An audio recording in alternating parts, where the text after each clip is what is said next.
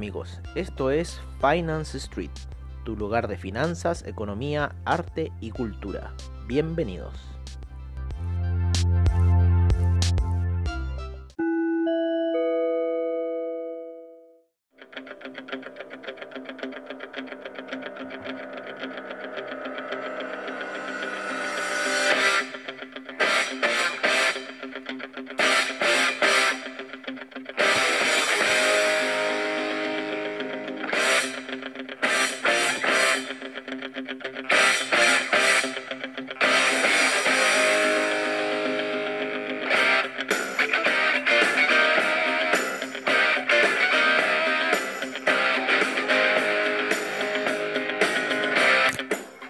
Hola, hola, hola amigos de Finance Street, amigos de Comunidad Traders. Me había quedado viendo, escuchando la música y se me había olvidado que ya iban como 30 segundos.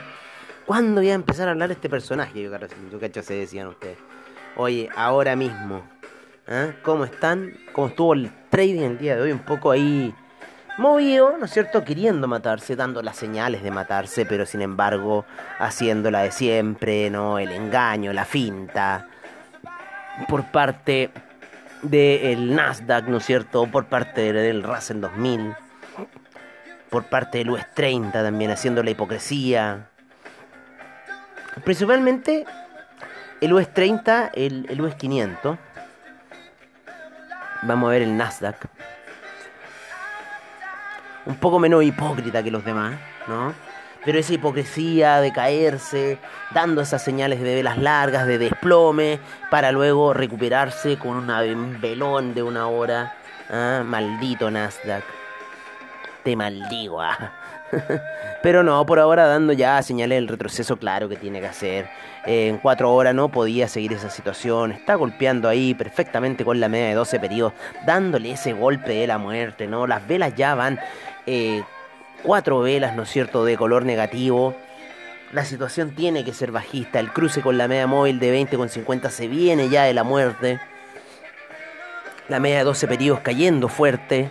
Así que yo creo que viene un golpe brutal la próxima semana. La vela ya dando señales, la vela semanal dando señales de desgaste, de no aguantar el alza, sino que en cierta forma cerrar en un color negativo y retrocediendo con respecto a la vela semanal pasada. Así que las chances de que el, el Nasdaq siga cayendo son muy grandes. La figura técnica, ¿no es cierto? El doble techo que hizo en gráficos de 4 horas, que fue impresionante ahí cuando venía el día martes, ya desde luego el discurso de Powell, haciendo subir al mercado, sin embargo mostrando resistencia a la media de 200, mostrando su hegemonía a la media de 200, y luego el desplome del día jueves, violento desplome, arrastrado con el petróleo, arrastrado... Eh, por muchos factores, ¿no? Hoy día eh, fue arrastrado bastante en Nikkei, cómo caía, ¿no es cierto?, en la mañana violentamente. Entonces siempre es bueno estar monitoreando varios índices, varias cosas a la vez, no solamente un solo mercado, sino que la diversidad de mercados que nos entregaba Trade, ¿no?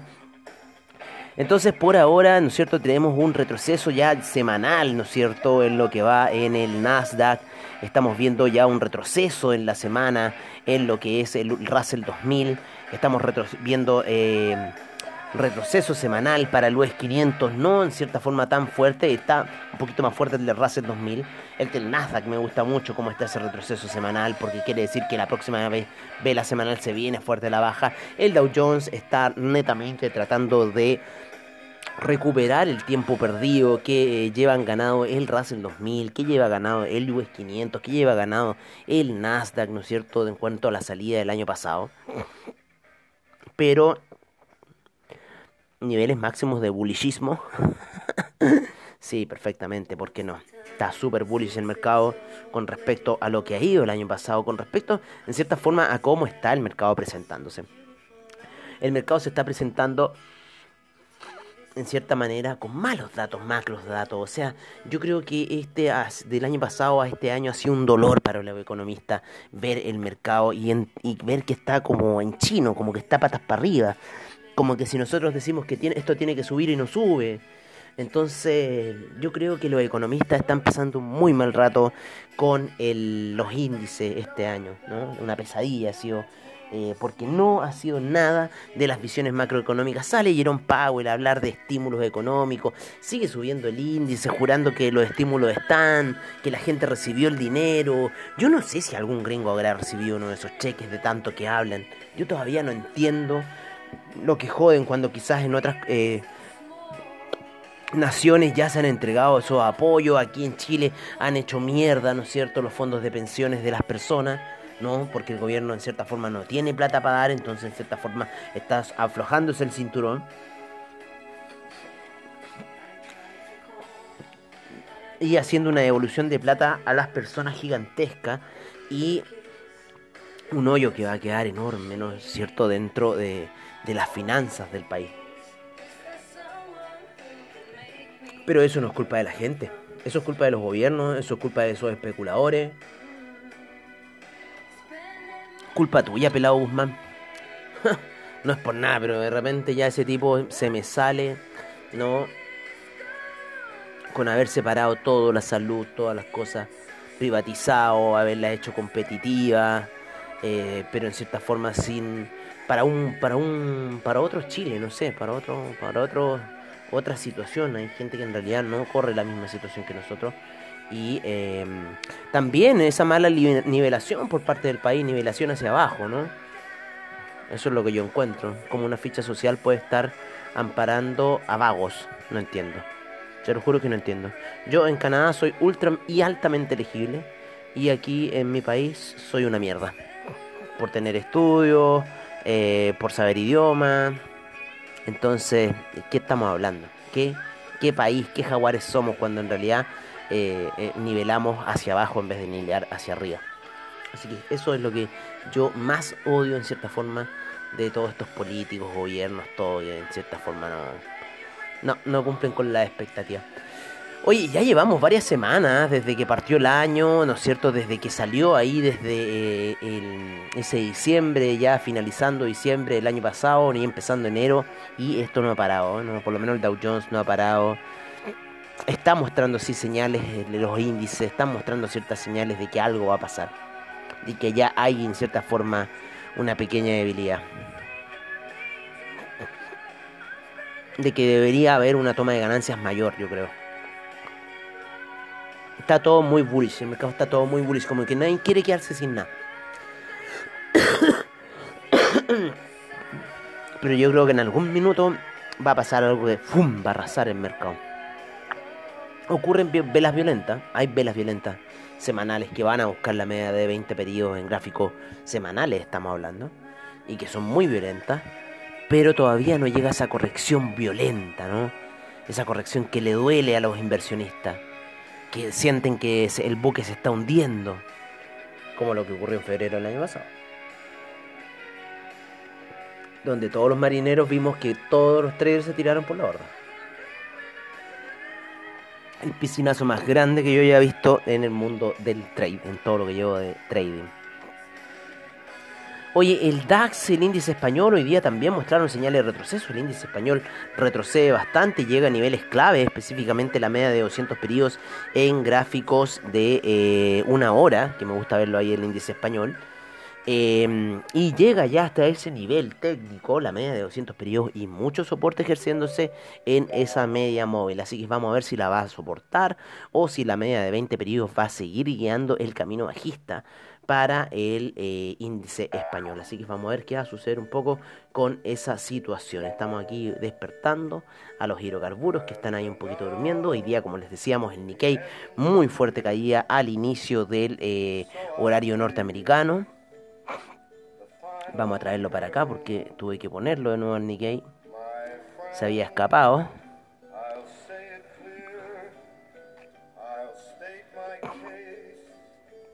Qué mejor que con el grande Frank. Oye, y el Nikkei, lo interesante que tuvo un retroceso que eh, en gráficas, lo pueden ver en gráficas de velas, pero a mí me gusta ver el Nikkei en gráficas lineales. Me, gusta, me gusta ver el Nikkei en gráficas lineales se ve súper clara la, el camino del Nikkei en gráfica lineal y de una hora, ¡bum! tenemos unas señales magníficas. Oye, eh llega a la media de 200, pero llega por debajo, la, rompe fuerte hoy día en la mañana y luego retrocede, pero llega hasta ella como eh, resistencia y luego gira eh, ahí en gráficos de una hora, así que podríamos quizás seguir viendo la baja porque la media de 20 periodos todavía se encuentra por encima de la gráfica de una hora, así que perfectamente puede seguir guiando la gráfica hacia abajo. Eh, pero también la media de 200, en esto que estoy viendo aquí, este, este retroceso también está siendo bastante fuerte. La media de 20 periodos también está siendo muy fuerte para el China 50 en gráficos de una hora, esa caída estrepitosa ayer, ¿no es cierto? En cierta forma... La magia del trading, no es como Disney, la magia de Disney.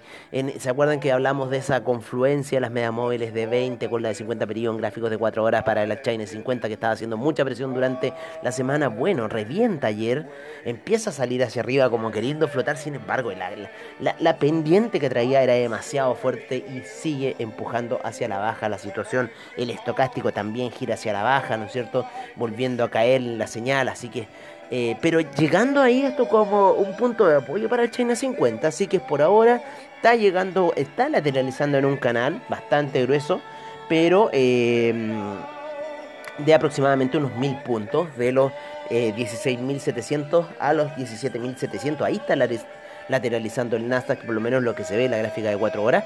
Así que posiblemente podría salir alcista, pero yo creo que esta vela fue más retroceso, ¿no es cierto? Como vela semanal fue más retroceso que alza. Claro, seguimos viendo la vela caída en semanal, impresionante. Cómo va el China 50 cayendo en la semana, cómo ha estado tomando ganancia. Así debería estar tomando ganancia el mercado. ¿no? El China 50 ya eliminó todo lo que pudo haber generado en enero y está cayendo bastante fuerte. Así que vamos a ver qué va a pasar con el China 50. Eh, Oye, yo tenía unas marcas del China 50 en niveles de 10.000 puntos. ah, no, pero es que eso fue antes. No sé qué habrá pasado con este China 50. Oye, pero yo creo que si comparamos al, al, Nasdaq con el China 50, el China 50 eh, gana, gana por lejos. Gana por lejos en cuanto a cómo ha sido su alza, eh, gana por lejos en todo. Le rompe patadas al, al, al, al Russell 2000, a todos, a todos. La caída del China 50 desde enero la marcó, en febrero se marcó un poco más, sin embargo la, salida de marzo impresionante. Y ya después cuando rompe, ¿no es cierto?, la resistencia, eh, ya voló el China 50 y estamos viendo ahora una caída bastante fuerte. Así que si China va a ser el motor de la economía global, ojo con lo que está ocurriendo en el China 50 en gráficas semanales. Está fuerte, fuerte, fuerte la caída del China 50 en gráficas semanales. Eh, la media de 20 periodos recién ahí llegando. ¿no? A ver, la vamos a poner en 14 periodos esta media móvil. Para ver qué información nos puede entregar, pero bastante violento. Oye, hoy día va a ser un capítulo doble. Porque vamos a transmitir también el After Crypto ¿no es cierto?, de paralelo a este episodio. Terminamos este episodio comercial y seguimos con After Crypto, así que es un regalito para todos ustedes el día de hoy. En el cierre de mercados, como siempre, al estilo de Finance Street. Oye, em, así que fuerte, fuerte la caída de China 50 y en la vela de 14. Uff, como va por debajo de, de la media móvil ya. Eh, fuerte, fuerte lo tuyo de China 50.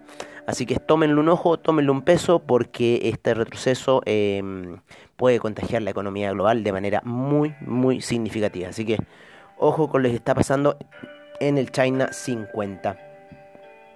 Vámonos con los metales preciosos a esta hora de la noche que ya cerraron, los mercados que ya cerraron. Oye, el platino se quiso caer. Platino terminó con una figura muy similar al, al, al, Nasdaq hoy día en 4 horas pero de otra forma. Y termina hacia abajo, pero luego subiendo. No sé si ese martillo en cuatro horas va a ser alcista o va a empezar a marcar su tendencia bajista. Las medias móviles le tienen mucha presión, mucha bronca en gráficos de cuatro horas, así que yo diría que podría ser una presión bajista para el platino. El oro está dando señales de alza, termina cerrando la semana con la vela alcista, ¿no es cierto? Así que va camino alcista, segunda vela alcista. Así que yo creo que perfectamente podríamos tener un, tercer eh, soldado, un tercer caballero blanco, como le quieran llamar ustedes. ¿no? Un tercer caballo blanco. Tienen miles de nombres, cuervos negros, cuervos blancos, cuervos rojos, ¿no? Pero una figura técnica de subida. Hoy día la plata también marcando ahí un poco el alza, no queriendo caer de la media de 50 periodos, tomando un poquito eh, ahí un poquito va a subir, como les digo. Por ahora un buen target sería la media de 200 periodos en gráficos de eh, de 4 horas, de 4 horas media de 200 periodos simple, sería un buen target para ir a buscar en la plata. Lo mismo que para el oro, gráficos de 4 horas, la media de 200 periodos. El cobre hoy día lateralizó, sufrió unas bajas, está muy mucha lateralización dentro del cobre, eh, porque está soportando su nivel de 4 dólares y lo más probable es que la media de 200 periodos salga después con un impulso alcista. Así que vamos a ver qué va a suceder en cierta forma con eh, esta situación gráfica y podríamos darle un impulso alcista para el cobre la próxima semana. Vamos a ver la compresión que se está generando en gráficos de 4 horas. En los hidrocarburos, hoy día tuvimos un retroceso. ¿Se acuerdan que estuvimos hablando de esa vela? De la muerte, ¿no es cierto?, de 4 horas martillo bajista que termina cerrando una clara señal para cualquier trader que se venía en venta. Bueno, se vendió el mercado, sin embargo, después hace un rebote de la muerte, que ahí es cuando nos tenemos que ir a los gráficos de una hora, cómo hace ese rebote en cierta forma, cambia la tendencia, empieza a subir, vamos a ver cómo lo marcó en 15 minutos, ¿no es cierto? Siempre es bueno ir sabiendo, claro, ahí en 15 minutos empezó una zona de lateralización fuerte para después ya la última vela de 15 minutos empezar a dar la pauta alcista. En 5 minutos se nota claramente esta alza y subía, sin embargo el segundo dip no alcanza a ser lo suficiente y en cierta forma marca una pauta de que hasta aquí llego nomás y ahora empiezo mi tendencia alcista. Muy buena señal dio el petróleo para salir hoy día y lo mismo tiene que haber hecho, ¿no es cierto? El petróleo para calefacción, ¿no es cierto? La misma, la misma señal que le estoy diciendo, no alcanza a ser el segundo dip y en cierta forma sale eh, con camino alcista el petróleo. Eh, la gasolina fue un poco distinto porque la gasolina alcanza un segundo dip y de ahí toma ya una vela portentosa, rompe la media de 20 eh, periodos y eh, en cierta forma ya da a entender que va subiendo. Muy distinto a la salida que ocurrió con el petróleo. Sin embargo, en las figuras técnicas, gráficas, de cuando ya la gráfica va por sobre la media, o sea, está muy clarísima la forma. Así que hay que estar atentos a esas figuras técnicas interesantes. Muy interesante, amigos míos. Así que el petróleo termina en cierta forma subiendo, cerrando en los 61. Gran jornada hoy día de estar en niveles de 58, casi con 85. Vamos a ver bien la vela. 58 con 92, luego de estar en esos niveles, termina así cerrando en 61 con 45. ¿Qué más quieren? ¿Qué más quieren? Un dólar cincuenta. Está bien. ¿eh? Está bien. Eso es lo que tiene que moverse el petróleo. Estas son las ganancias, las antiguas ganancias que genera el petróleo y que están volviendo nuevamente al mercado y que a muchos de los traders petroleros como yo nos gusta mucho tradear estas señales que da el petróleo, especialmente con AvaTrade que tiene un spread espectacular y te puede salir rapidito de las operaciones y no tener que aguantar tendencias ni nada. No, puedes hacer lo que quieras con el petróleo teniendo un, spread cortito. A mí me gusta el spread corto, ¿no? Spread de 10 centavos, mm, no, no me gusta mucho. Psicológicamente te mata. Eh, bueno, en 4 horas por lo menos el gas empezó a romper la media de 20 periodos hacia el alza. Sin embargo, viene ahí la media de 50 periodos cayendo fuerte. Se comporta mucho así como el dólar peso de repente el gas, ¿no es cierto? Pero en gráficos de 4 horas. Así que yo esperaría esta media de 50 periodos para ver el nuevo impulso bajista para el gas. Pero yo al, gas lo tengo hacia la baja. Así que vamos a ver qué va a suceder. Hoy el CAC hoy día estuvo cayendo bastante. El CAC termina cerrando la baja. ¿eh? Si, si es que no lo alcancé a tocar, amigos míos, el CAC termina cerrando, no la baja del, del, mínimo de hoy, pero la figura va bastante a la baja. Yo creo que va a ir a buscar la media de 200 periodos en gráficos de una hora. Va para allá, hizo el cruce de medias móviles. Está bastante interesante cómo está cayendo el CAC. Grande, David. Maestro David. Oye, vámonos con el, el café.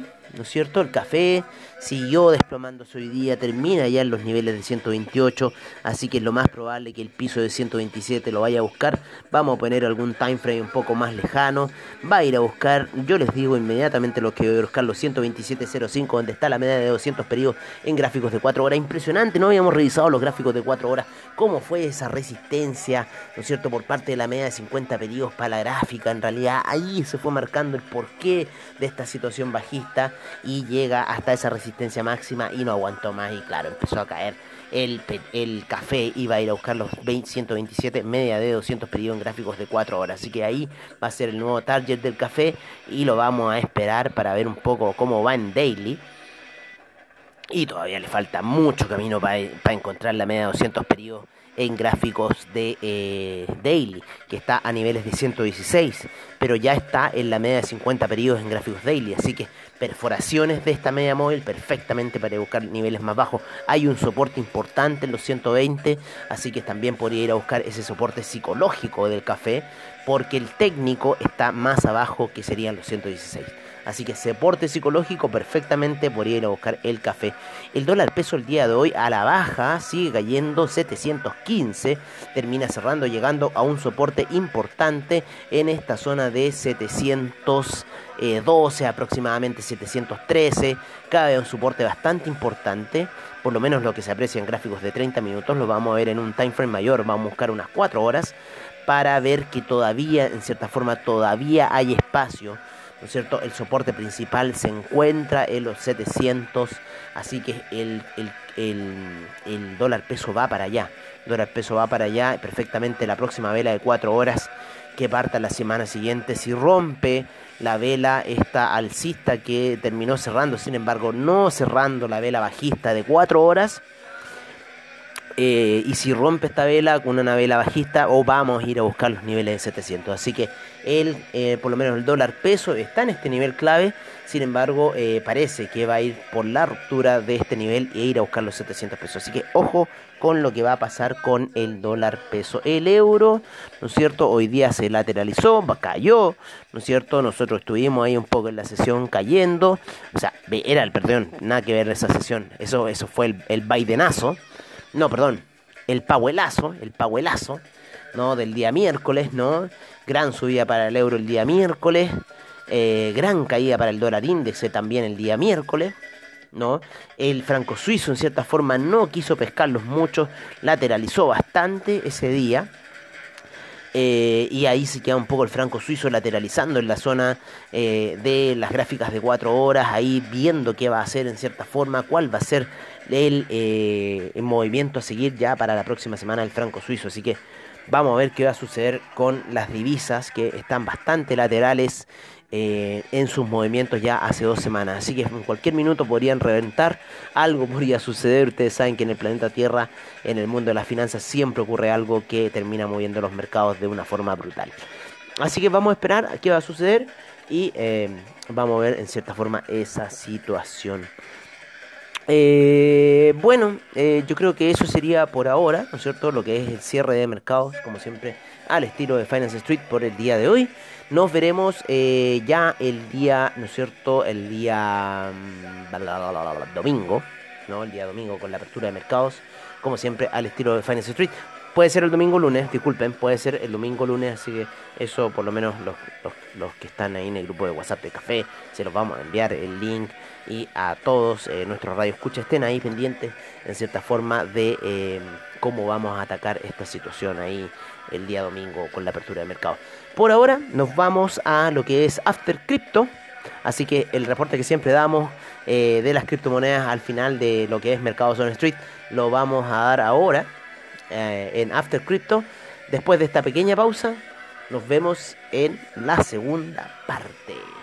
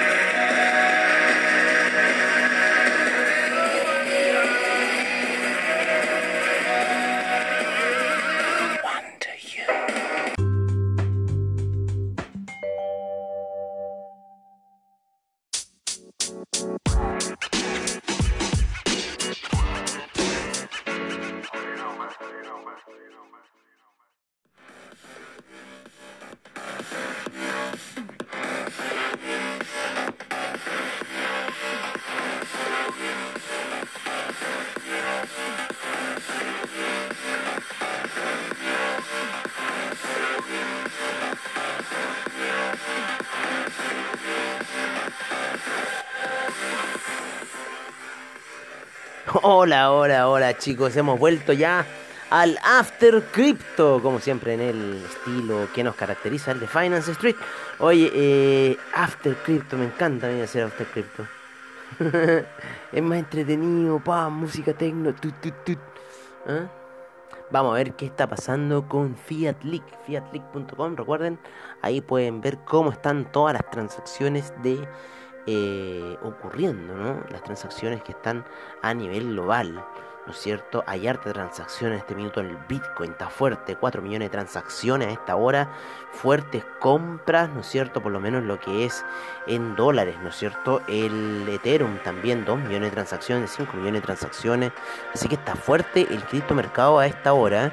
El Bitcoin ahí en la vela de 4 horas como que quiere caer, lo mismo que el Ethereum ya rompiendo en cierta forma el nivel de 1800. Mucha transacción de Ethereum, mucha transacción de Bitcoin hasta ahora. Vamos a ver qué está sucediendo, ¿no? Vamos a poner eh, el Ethereum Gas. El Ethereum Gas está abajo, ¿no es cierto? 120 Giveaway es bajo. Uy, me faltaron mis velitas de CoinGecko. Uy. Vamos a pedirle a ver si estoy atrasado. Oh, tengo que empezar todo de nuevo. Vale. Las velitas de CoinGecko. Me perdí esas dos, ¿no es cierto? Me perdí las 100 velitas. Wow. Las 60 también creo que no, no, no las tomé. No, tomé unas 100. Vale. Bueno, en Bitcoin tenemos 59% de preponderancia según CoinGecko. 11.3% de preponderancia del Ethereum ha caído de la preponderancia de Ethereum. Llegó a estar 12%. 60 llegó a estar la del Bitcoin, ¿se acuerdan? 437 eh, exchange, 8 monedas nuevas. Ahora ya hice 1508 monedas, así que ha subido 1.843.000 millones de dólares. Hay en este momento de transacción 1.8% al alza, ¿no es cierto? El mercado general, el criptomercado en general. Vamos a ver nuestro portafolio. Vamos a ver también en, en CryptoWatch ¿no es cierto? Eh, ¿Qué nueva moneda ha salido de esas, de esas monedas locas que dirá CryptoWatch? Ah, como, eh, oye, el Tron ha subido 11%, wow. Bastante movimiento en CryptoWatch. El Tron subiendo fuerte, así que puede ser un buen, un buen, buen, buen día para el criptomercado. Están súper raras las gráficas. El Ripple cayendo. Ya va en 0.465. El Lycon en, en 199. Chainlink, Junquito Suzuki, te estás cayendo. ¿Mm? El Dogecoin ahí hizo una cabecita y quiere caer de nuevo. Tiene, tiene pinta de caer el criptomercado. ¿No es cierto? Están haciendo una curva bajista. Quizás por ir a buscar los mínimos, no sé, no sé qué mínimos. El, el Ethereum se está moviendo en un canal lateral, ¿no es cierto? Entre los 1700, entre la media de 200 periodos de gráficos de 4 horas y los, los 1853. Tuvo un máximo en 1934 aproximadamente la, próxima, la semana pasada. Eh, pero ha estado lateralizando en ese canal en 4 horas, terminando el hombro. Y eh, por lo menos lo que hemos especulado es que si rompe la media de 200 periodos va a ser un, un buen sell-off. Así que estamos viendo y monitoreando un poco esa situación.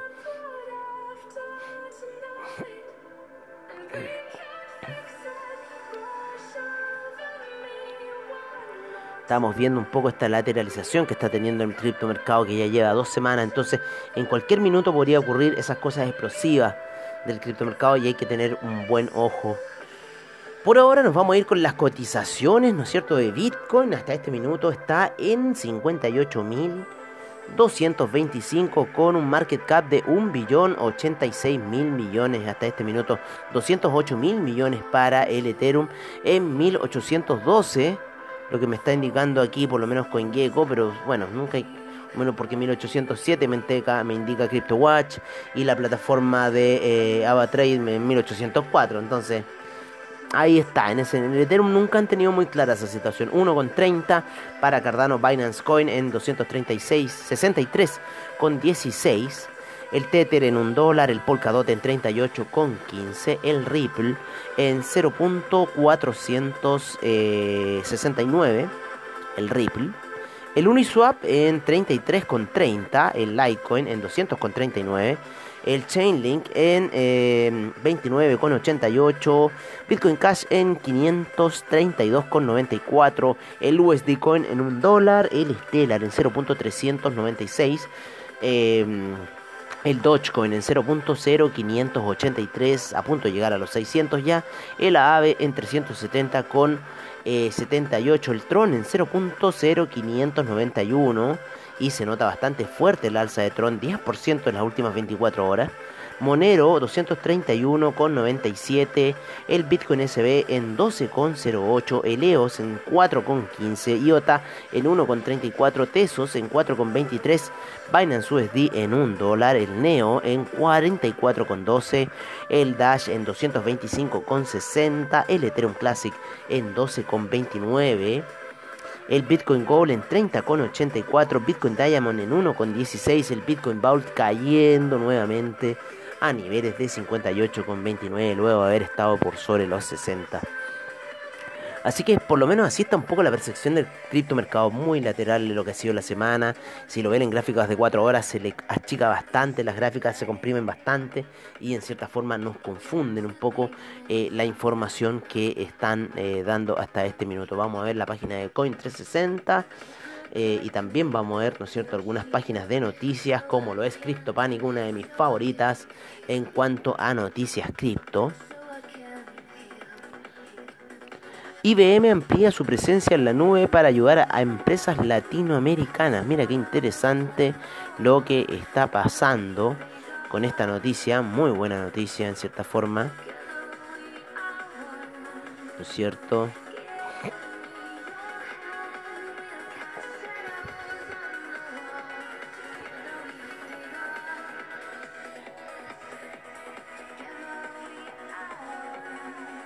Así que estamos mandando aquí unas noticias. Unas noticias, ¿no es cierto? La información es lo más importante en el criptomercado.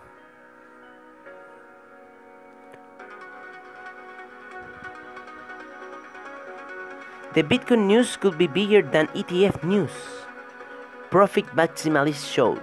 Mira.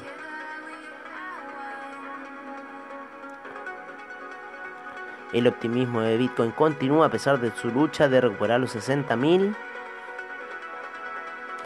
Bitcoin podría valer 288 mil dólares en diciembre, según el creador del modelo Stock to Flow.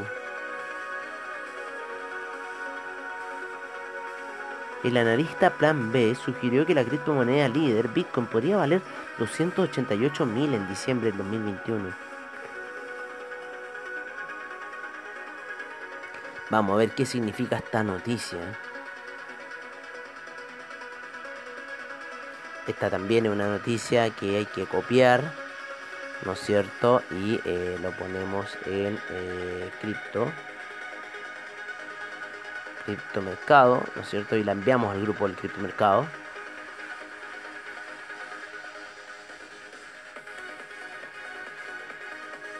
Y también se la enviamos a Pellito, Pellito que te recuperamos, Pello Andino. A un amigo argentino ahí, el contacto de los Rothschild. El Pellito Andino.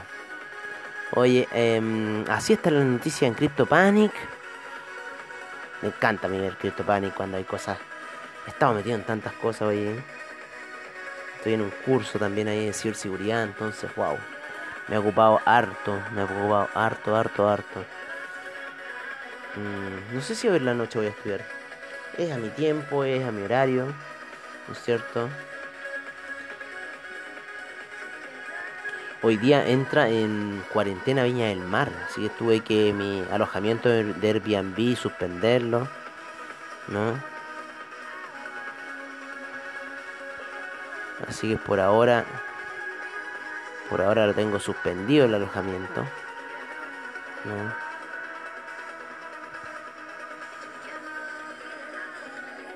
voy a suspender estos días también, yo creo. Lo voy a bloquear. Voy a bloquear esos días. Bloqueé todo el mes de abril por ahora. Está bloqueado.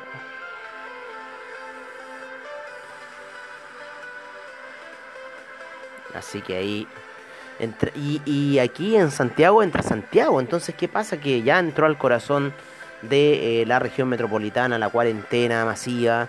Así que, bueno, vamos a entrar, parece que todos en, eh, en cuarentena, ¿no? Vamos a estar ahí.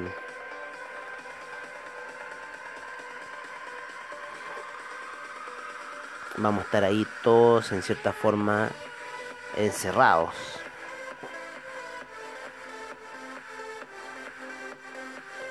Así que bueno, oye, un amigo nos sacó el, el ¿cómo se llama? El, el coso este de, de, de eh, ¿cómo se llama? Del alojamiento Airbnb.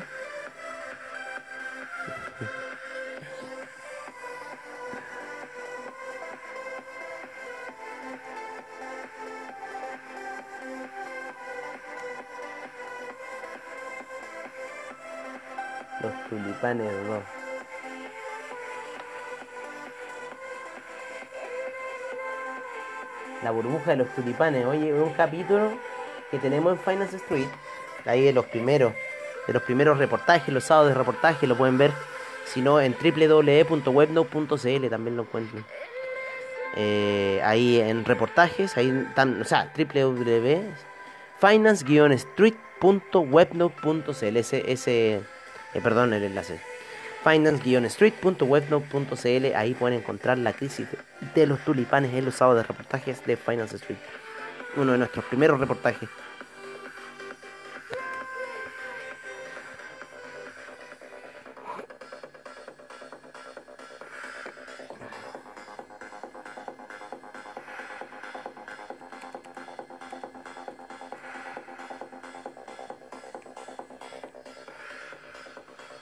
Así que ahí vamos a ver qué va a pasar. Eh, vamos a ver qué va a pasar ahí con esa noticia de que podría llegar ahí a, a 288 mil. O sea que en la burbuja de los tolipanes hecha profecía. Oye, eh, por ahora el mercado del criptomercado está ahí un poquito pasivo. Vamos a ver cómo están las cotizaciones. Todavía están altas en lo que es Bitcoin, 3 millones de cotizaciones. Está transándose fuerte el mercado.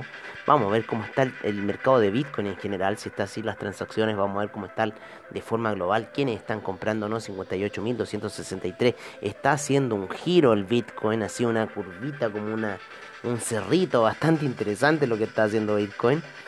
59.000 eh, fue el precio mayor para el día, 56.000 fue el precio menor durante el día. Así que está interesante este cerrito que está haciendo el Bitcoin hasta esta hora. Mucha compra por parte de Estados Unidos. Brasil tiene lo suyo. Eh, Grey Pounds también están comprando ahí, ¿no es cierto? Las libras también están comprando los europeos. Están más, más flojitos. Los coreanos también me extraña que estén flojitos. Pero mucha compra en dólar. En el dólar las transacciones, muchas transacciones en el dólar, ahí los euros recién salieron.